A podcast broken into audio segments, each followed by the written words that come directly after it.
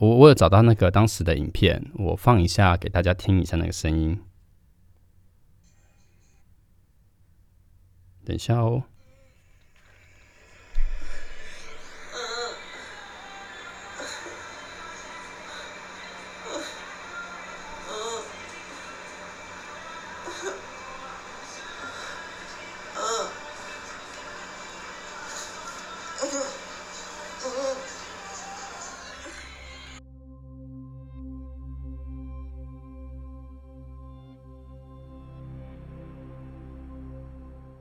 你现在收听的是华语界最私密的 S N 节目《调教诊疗室》，我是 Kenta。本节目会谈论到大量真人真事的 S N 情欲互动。如果你是未满十八岁的听众，请等到成年后再来收听哦。也请你戴上耳机，以免有太多的生理反应被旁人发现。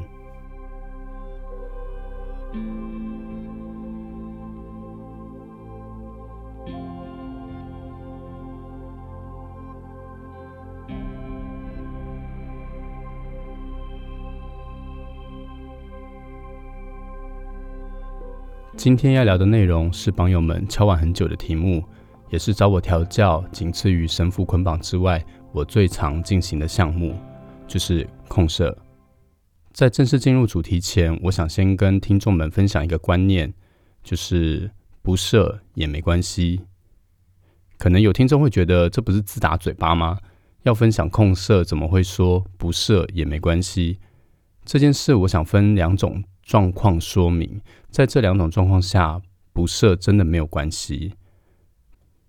第一种，如果你是调教经验不多的新手，在进行控射的时候，如果一直抱持着非得让对方射精才算结束、才算完美的这种想法的话，会导致你很容易分心，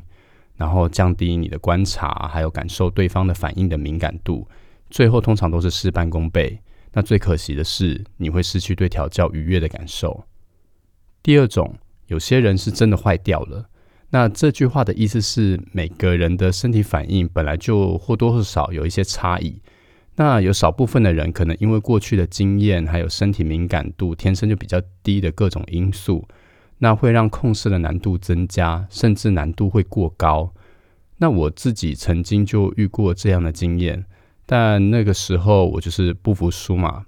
就会就是拼命的想要让对方射，然后喷什么之类的，就是有这种想法，然后用尽了各种方法，甚至超过了两个小时这样控，那最后我就不得不放弃，而且还会让我就是心情还蛮低落的，而且会低落好几天。这两种状况呢，是我控射嗯至少超过一千根屌的心路历程。呃，就一般人的呃次数来说，我应该还算是比较多的。那对我而言，调教过程的愉悦其实更胜于结果，就是射精的结果。如何让彼此在调教的过程中都感到开心，甚至享受当下的互动，对我来说，那个才是营造一场好调教的一个重点。那所谓的好调教呢，就是当事人还包含自己都能享受调教的当下。那调教的过程中，对彼此或多或少都会有一些压力。但如果实际状况和内心期待的差距就是过大的时候，甚至有时候会超出自己的范围负担的时候，就要收手，就要放下那个期待，这样我们才有可能回到调教的当下，享受调教。所以不射真的没有关系，这句话我希望大家先放在心里面，不要给自己太大的压力，先好好享受调教吧。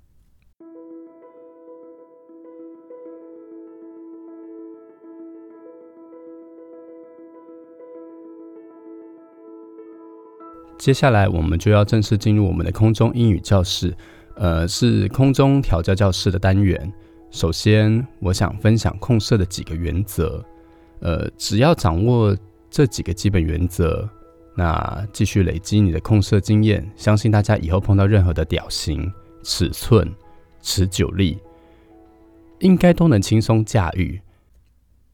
我自己把控射分为两大原则，这不是真理，需要听众们实际操作，然后调整成合适自己的方式。如果你觉得我有说不好的地方，也欢迎在 Apple Podcast 底下留言告诉我，让我有机会把技术再升级调整。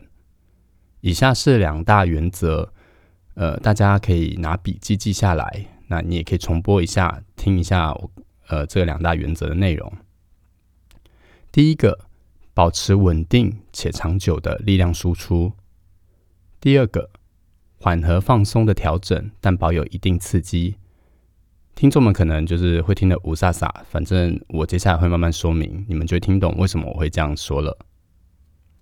第一个。保持稳定且长久的力量输出，指的是当我们在进行敲枪的动作时，握屌的力道要保持稳定，不要忽然握太紧，也不要放太松。要么就是我们保持较紧的握力，持续一段时间，或者手放松一些握着，然后持续一段时间。那至于要持续多久，我自己平常都是以分钟作为单位，比如说。呃，用较紧的握力保持这个力量，然后持续敲个可能两分钟、三分钟，然后再放松的握，就是用再轻一点的握力，然后再以比如说一分钟或两分钟继续敲，然后再换回原本你刚才的那个比较紧的握力，保持稳定且长久的力量输出，主要是因为靠枪的快感，它是需要时间累堆叠累积的。如果太频繁，呃，时间又太短促的一直切换频率的话，很容易会让那个快感无法堆叠，那就很难达到射精的高潮点。随着逼近高潮的边缘，我们就要持续观察对方的反应，任何风吹草动啊，或者是表情的扭曲，都要仔细观察。一般来说，当对方的呼吸变沉重、短促，就是即将射精前的征兆，或者我们可以观察对方阴囊的形状。通常在射精前，男人的阴囊是会紧缩的，会变小。但这个情况在天冷的时候可能就不适用。总之，因为我们是要进行的是，因为我们接下来要进行的玩法是控射。简单来说，就是控制对方的射精时间，不要一次高潮就直接抵达终点了。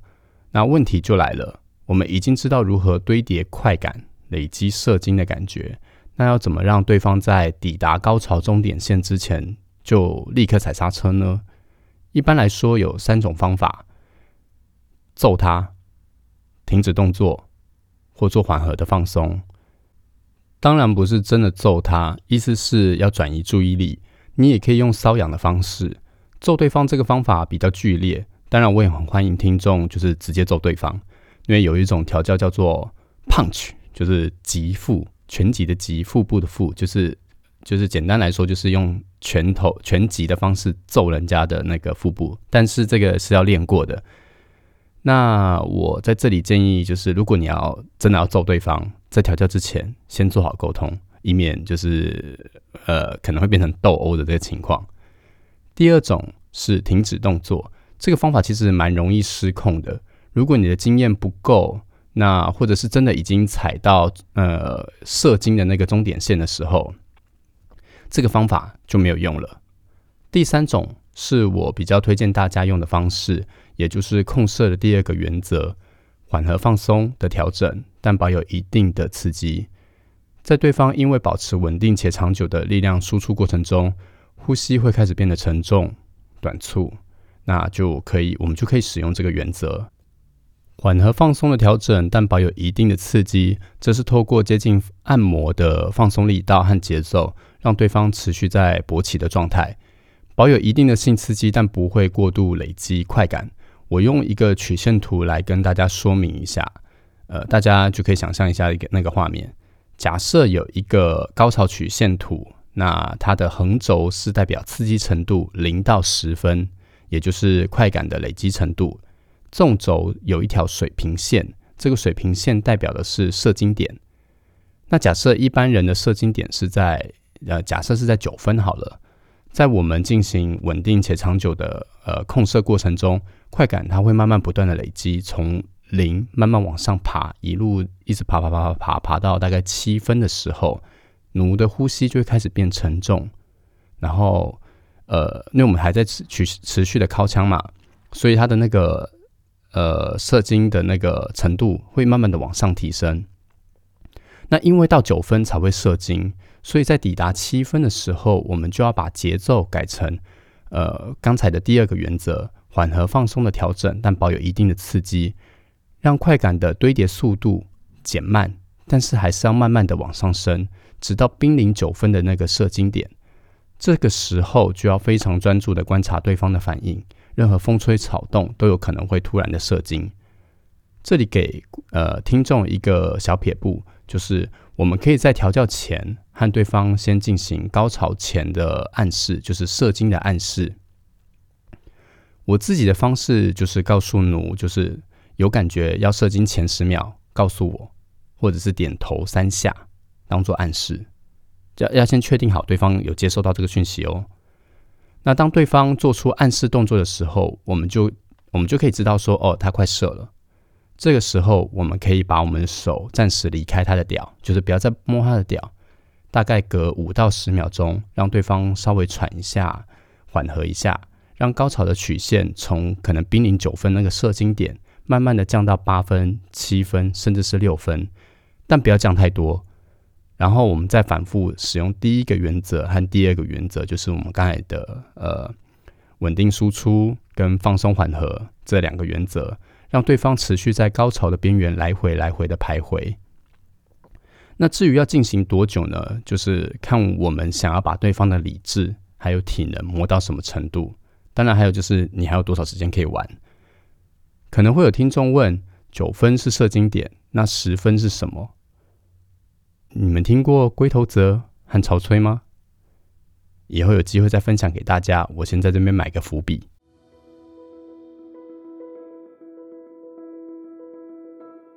在这边，我想用调教实战的例子分享控射两大原则的应用。今天的主角是巨根男孩。如果大家有兴趣想知道巨根男孩的外形，可以到推特搜寻关键字，应该就会找到了。记得第一次调教的时候，呃，对我们不止调教过一次，所以如果你到推特搜寻的话，可能会出现不止一篇的搜寻结果。总之，第一次调教的时候，我找一位小熊助手。当时我把巨根男孩绑在沙发上，双手背在背后，两只脚打开，然后脚踝固定在用绳子固定在沙发的两侧。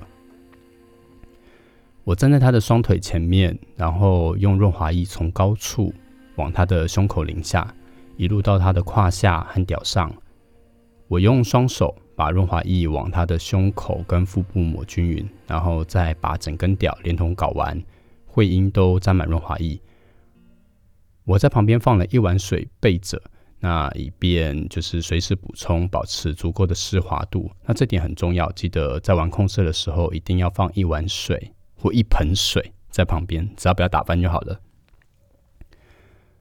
当时我先用手掌心轻柔的抚摸跟摩擦那男孩的巨根，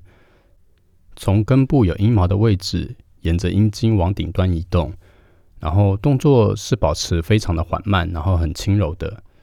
然后慢慢的抵达龟头。这个时候，我用手掌心的位置，然后来回摩擦那个龟头的头部，然后增加刺激度，改变摩擦的节奏，主要是为了要让对方的身体注意力自然的转移到整根屌上。接着，我就用右手帮他继续靠枪。然后握着的力度大概就和我们一般跟别人握手的那个强度差不多。然后我保持了两到三分钟的这个重复动作。接着我的手离开屌，然后摸其他的身体部位，像是大腿的内侧、腹部和奶头。离开的时间大概十到二十秒左右吧，就是不一定啦，就是大概抓十秒，至少十秒，但也不要太久。接着我又把手放回屌上，然后再继续刚才的呃靠枪动作，大概又在两三分钟，就是不断的这样来回来回。这个时候，我把没有在靠枪的那只手，就是我的左手，就是轻柔的摸着巨根男孩他的睾丸，然后慢慢的往下滑，滑到他的会阴和他的肛门口，然后我的左手的大拇指就在他的洞口外面这样来回摩擦，增加他整个下体的刺激。那整个过程呢，其实就是控射的第一个基本原则：保持稳定且长久的力量输出，就是手的力度，就是大概都是维持在两三分钟的单位，甚至你可以再长一点也没问题。然后这时候再转移注意力，摸其他地方，然后再继续持续两到三分钟的这个动作。那这个时候，呃，巨根男孩他就一直发出他的呻吟声。呃，我找一下，我我有找到那个当时的影片，我放一下给大家听一下那个声音。等一下哦。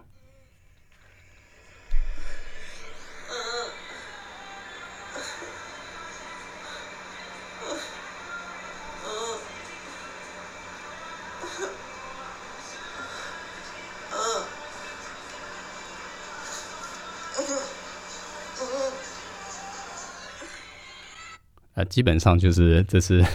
那当时的影片，那大家就听得出来，他的呻吟声就是一直保持在一个频率上面，所以我就很难判断说他到底就是如果单纯以声音来判断的话，我没办法很仔细的判断说他什么时候会射精，所以我就改用观察他的那个阴囊的形状变化。当他的阴囊紧缩的时候，我就用其他的方式转移他的注意力。像是用掌心、手掌心快速的摩擦它的龟头，然后造成就是极度敏感的反应，或者是我把手离开，专心的玩它的后面，就往它的肛门，然后让手指来回的进出摩擦，直到它的阴囊紧缩的状况缓和下来，我再继续控射它。那这个就是运用控射的第二个基本原则：缓和放松的调整，但保有一定的刺激。那这个其实这个第二个原则不一定是要继续在他的屌上面做些什么事情，像是你可以玩他的其他的敏感带，也算是保持某一种程程度的刺激，但是不会把那个刺激的程度一直过度的累积。不过这个第一次的调教，巨根男孩其实没有射，那主要原因是因为我的目的是在磨光他的理智，所以我来回进行了大概有十次以上的高潮边缘吧，就是一直让他快射。然后缓和下来，快射，缓和下来，然后就是这样进行了大概十次以上，结果不小心就刺激过头，让他错过了那个射精点，就是他屌已经没有那么，就是他还是会有爽的感觉，但是那个射精的感觉错过了，让他没有在，让他没有办法在短时间之内再射精，所以最后他就带着就是高潮，但是没有射精的遗憾离开了，就结束了第一次的调教，就跟初恋一样的不完美。但是印象深刻。如果听众有兴趣，就是要观看去跟男孩的第二次，甚至是第三次调教的话，一样可以到，也一样可以上网搜寻关键字“去跟男孩”，然后空白键加上 “Kenta” 这两个关键字，应该就会出现结果了。